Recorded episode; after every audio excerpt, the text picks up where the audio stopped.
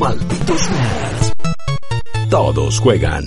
Estamos de regreso, maldites, y estamos de regreso para hablar de alguna de las cosas que a veces son las que más les gusta, porque ustedes quieren sangre, ustedes quieren ver, quieren ver el fango en las rosas, quieren ver el mundo arder, y es una de las peores características de la cultura nerd en general. Pero vamos a seguir repasando algunos de los peores ochornos de este año grande y uno que sigue dando que hablar fue el bochorno de Halo Infinite. Si no te enteraste, amigo mío, lo que estás viendo en pantalla fue el tráiler de presentación de la nueva entrada en la saga de Halo, un juego eh, mítico para lo que son los shooters de consola, el caballito de batalla, la mascota, la nave insignia de Microsoft, de Xbox particularmente, que en este año, en un territorio donde no hubo E3 y demás, cada empresa empezó a presentar sus juegos de manera individual. Mm. Nos mostraron este tráiler de Halo Infinite. La cinemática está dentro de todo bastante bien, pero cuando empezamos a ver el gameplay dijimos,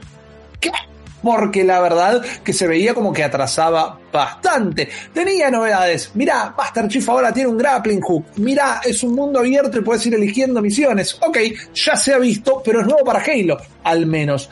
Pero a nivel técnico dejaba bastante que desear, la verdad que no se veía del todo bien, no parecía correr de una manera particularmente suave y después llegamos a uno de los personajes más amados del 2020 que nace de un chiste, que es Greg the Brute, personaje que cuando lo enfocan decís, man, esto es es un personaje, es un modelo de Play 2 que le alisaron las texturas, si querés. Pero Sí. es un modelo de Play 2 directamente. Un trailer que es bochornoso en sí mismo, porque los últimos 3-4 minutos son del villano hablando a cámara Ah, sí. y, y, la, y el, el audio de, bueno, el villano, tenés el villano, el audio del villano, pero después cuando te hablaban los desarrolladores decían, no, bueno, la tecnología de modelado de personaje que hicimos, digo, man, eso está primero en cualquier juego y segundo, tu trailer termina con 4 minutos de un tipo hablando a cámara, digo, y mostrame el juego, que es lo que queremos jugar.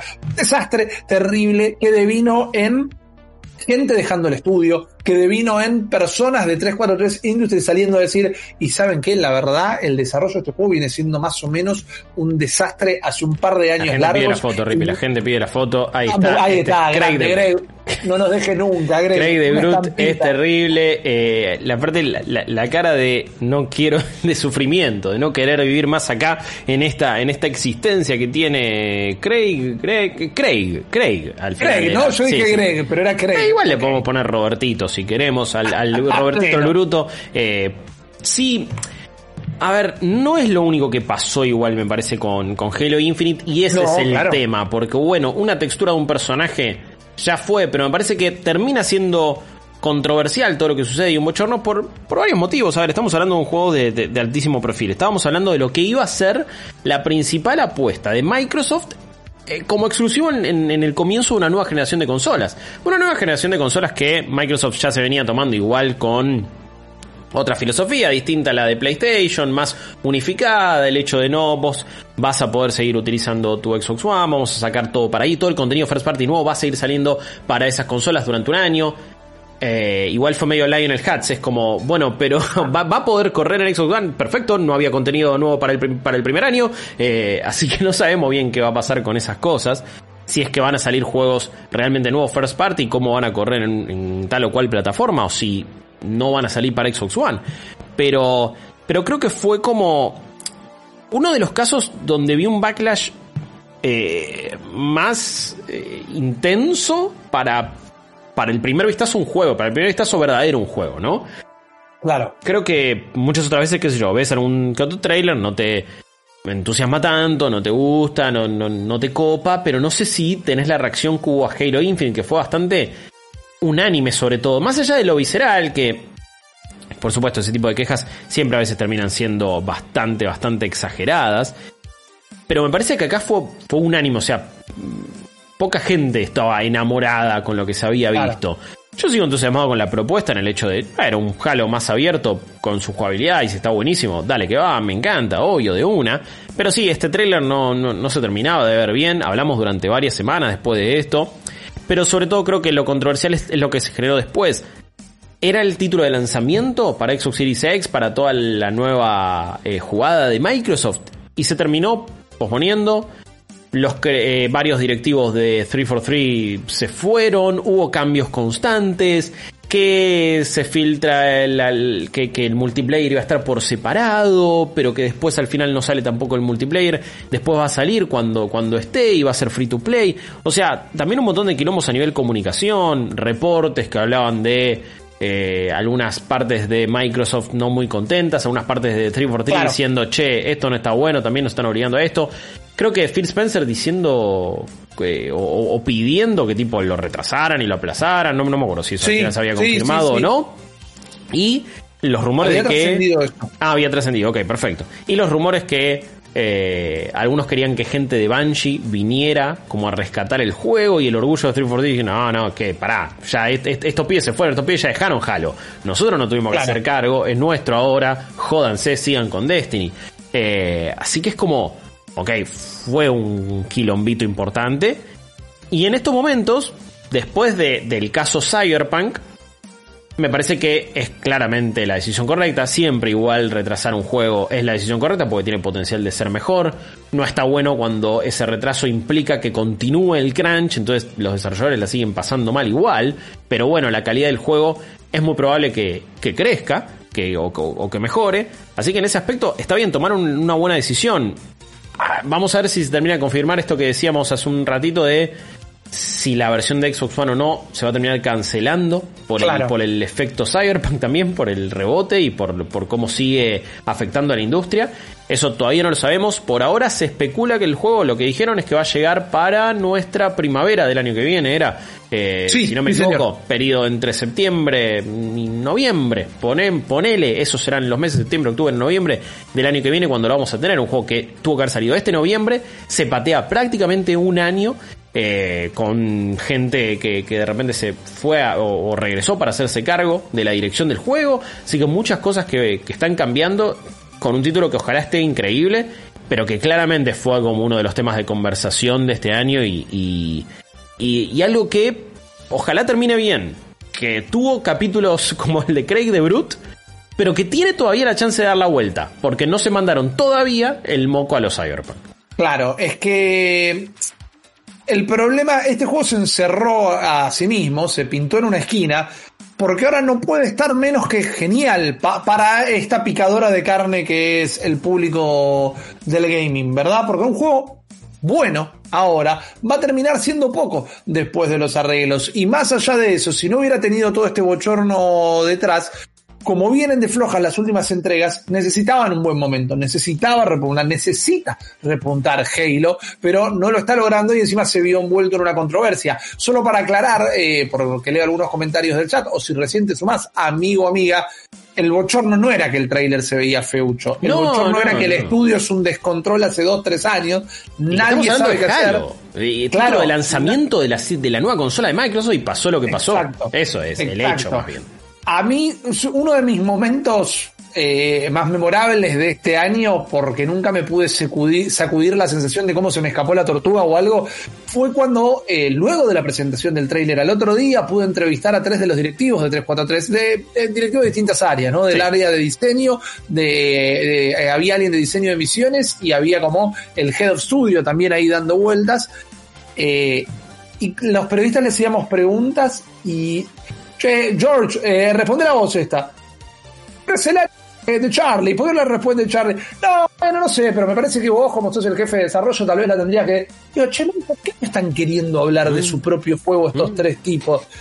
En el momento no me surgió decir, che, chico, está todo bien en el estudio. No era por eso. Pero a los dos días salieron todas las noticias decís, estaba ahí, ¿eh? estos tipos no querían estar dando esa serie de entrevistas que eran eh, vía Zoom, no importa, no, no, no me acuerdo ni me importa dónde eran, pero esos tipos no estaban cómodos, no querían hablar y no respondían las preguntas directamente. Al par de días se, se, salió a la luz el bochorno, decís, chao, man, ese estudio debe ser un quilombito adentro, ojalá que lo puedan levantar de la mejor manera. De la mejor manera también tiene que ver con revueltas internas eh, en un estudio, Guillo, y que técnicamente creo que no trascendió si hubo un arreglo o no, o si se arregló o no, mejor dicho. Fue todo lo que pasó a principio del año dentro de Activision Blizzard, uno de los estudios que más quiere la platea gamer, que tiene juegos que todo el mundo ama históricamente, ¿no? La casa de Diablo, la casa de Hearthstone, de, la casa de Overwatch, de tantos otros juegos eh, épicos, míticos, World of Warcraft, sin ir más lejos, pero que a principio de año tuvieron un quilombo importante porque se sufrieron una fuga de cerebros, se empezaron a ir los mayores directivos la gente que se encargó toda la vida del WoW, la gente que se encargó toda la vida de los juegos más grandes de la empresa, empezaron a migrar hacia otros estudios o a poner sus propios estudios por algo muy particular, porque se los estaba cagando, si me permiten el término, con la plata, porque la desigualdad salarial dentro de Activision Blizzard, ya la parte de Activision del nombre nada más habla de millones y millones y millones y millones de dólares de ganancia, sumar el Blizzard, eh, había una disparidad salarial increíble, gente en los mismos puestos. Estaba ganando plata muy diferente realmente, casi con la misma antigüedad, como que todo el mundo tenía un arreglo muy raro, no había aumentos, no había, eh, no se acomodaban las cosas a, la inflación y demás. Y en el medio de todo esto, el gran Bobby, ¿no? Porque me gusta más decirle Bobby, particularmente que Bobby Cottage, se da un aumento a sí mismo, ¿no? La cabeza de Blizzard se da un aumento a sí mismo, en realidad un bono, no un aumento. Se escribe un cheque, un bono de 40 millones de dólares para sí mismo, ¿no? El tipo que firma los cheques de, los salarios para los empleados se da 40 millones de dólares de bono a sí mismo y no le estaban pagando aparte de la empresa el laburo pase mensual.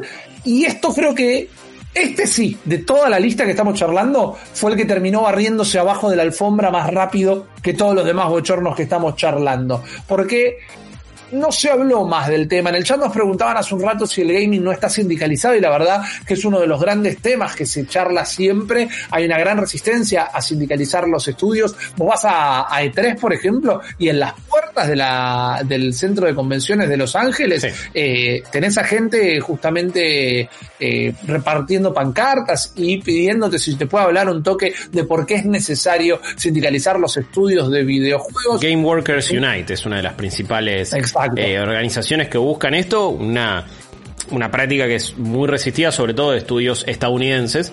Eh, empieza a haber primeros casos de estudios o, de desarrolladores que sí se, se, están agrupando, que se están sindicalizando, es en algunos países de Europa sobre todo, pero en Estados Unidos ya de por sí hay una resistencia a cualquier tipo de sindicalización y sobre todo en, en, los videojuegos, pero, pero sí, es, es, uno de los grandes problemas de la industria y una de las grandes razones por las cuales estas cosas siguen pasando y el crunch sucede y porque no hay un aval legal y un amparo eh, que pueda proteger a, a, los trabajadores. Y por eso seguimos charlando del crunch, por eso seguimos charlando un montón de cosas, porque si estuviera establecido que no se pueden realizar esas prácticas o que va a ser ciertas consecuencias o que van a ser recompensadas de tal o cual manera, quizá la cosa cambiaría.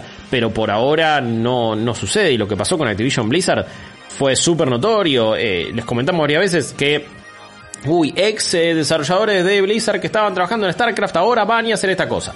otros que estaban en World of Warcraft ahora se unieron a esto y crearon su propio estudio. Mucha gente se fue a, eh, a Riot, sobre todo, algo que cuando ahora ves todo el camino que está teniendo Riot, eh, queda bastante claro, ¿no? Como Riot está queriendo ser lo que era Blizzard antes, ya anunció que está trabajando en un MMO, ya el año pasado nos había mostrado que bueno, juego de pelea, ya sacaron Valorant, eh, Legends of Runeterra, se va a venir también otro RPG, una serie animada, un juego, hasta habían anunciado un momento un juego de plataformas más o menos. Sí. Eh, o sea, quiere ser lo que Blizzard era antes y el, y el, y la confianza sobre todo que perdió Blizzard, ¿no? No fue tan rápido como lo que pasó ahora con CD Projekt, y hay que ver si lo de CD Projekt no cambia, pero como Blizzard perdió la fe con su gente, me parece, llevó años y fue paulatino, pero la verdad que es muy notorio. Decías Blizzard y era como gente tatuado el logo más o menos que este, había una cuestión de identidad para con muy grande y de repente se terminó yendo todo por la borda, lo que sucedió con eh, las protestas en Hong Kong, con los dichos de eh, unos jugadores de esports, casters, lo que derivó eso, quilombos eh, y una, una imagen que ya venía bastante afectada desde el año pasado. Eh, antes también lo que había pasado con Diablo, que de todo lo que sucedió me parece la boludez más grande. Y, ni siquiera ahí lo hizo el sector, me parece más.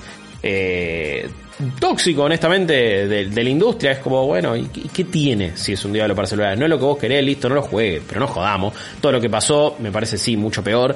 eh, y han, y han manchado, el- el- me parece, la, la fe y el estatus de, de- de una empresa que era emblemática y que ahora ya no sé ni lo que es, honestamente. Exactamente, exactamente. Y después hay cosas medio como que no trascendieron tanto, pero este año Hearthstone cambió el modelo mo- de monetización y se transformó en algo muchísimo más predatorio, al tiempo que ya hace un par de años que Hearthstone ha caído un montón bajo el peso de otros juegos de naipes, eh, de naipes, perdón, naipes, y ha perdido eh, protagonismo, ha perdido vidriera, pero lo de principio de año de Blizzard fue bochornoso. Y esto no es que era un top o un ranking, pero estamos llegando para mí a los dos puntos más bochornosos de este año, porque sí, firmarte un cheque por 40 palos cuando no están cobrando tus empleados es súper caca, pero hubo cosas como más raras todavía que hacen que sea muy difícil dónde elegir pararse al respecto. Vamos a, a arrancar ahora sí con los últimos dos bochornos que para mí son o fueron los más violentos del año. Y uno fue la batalla épica entre Epic y Apple directamente.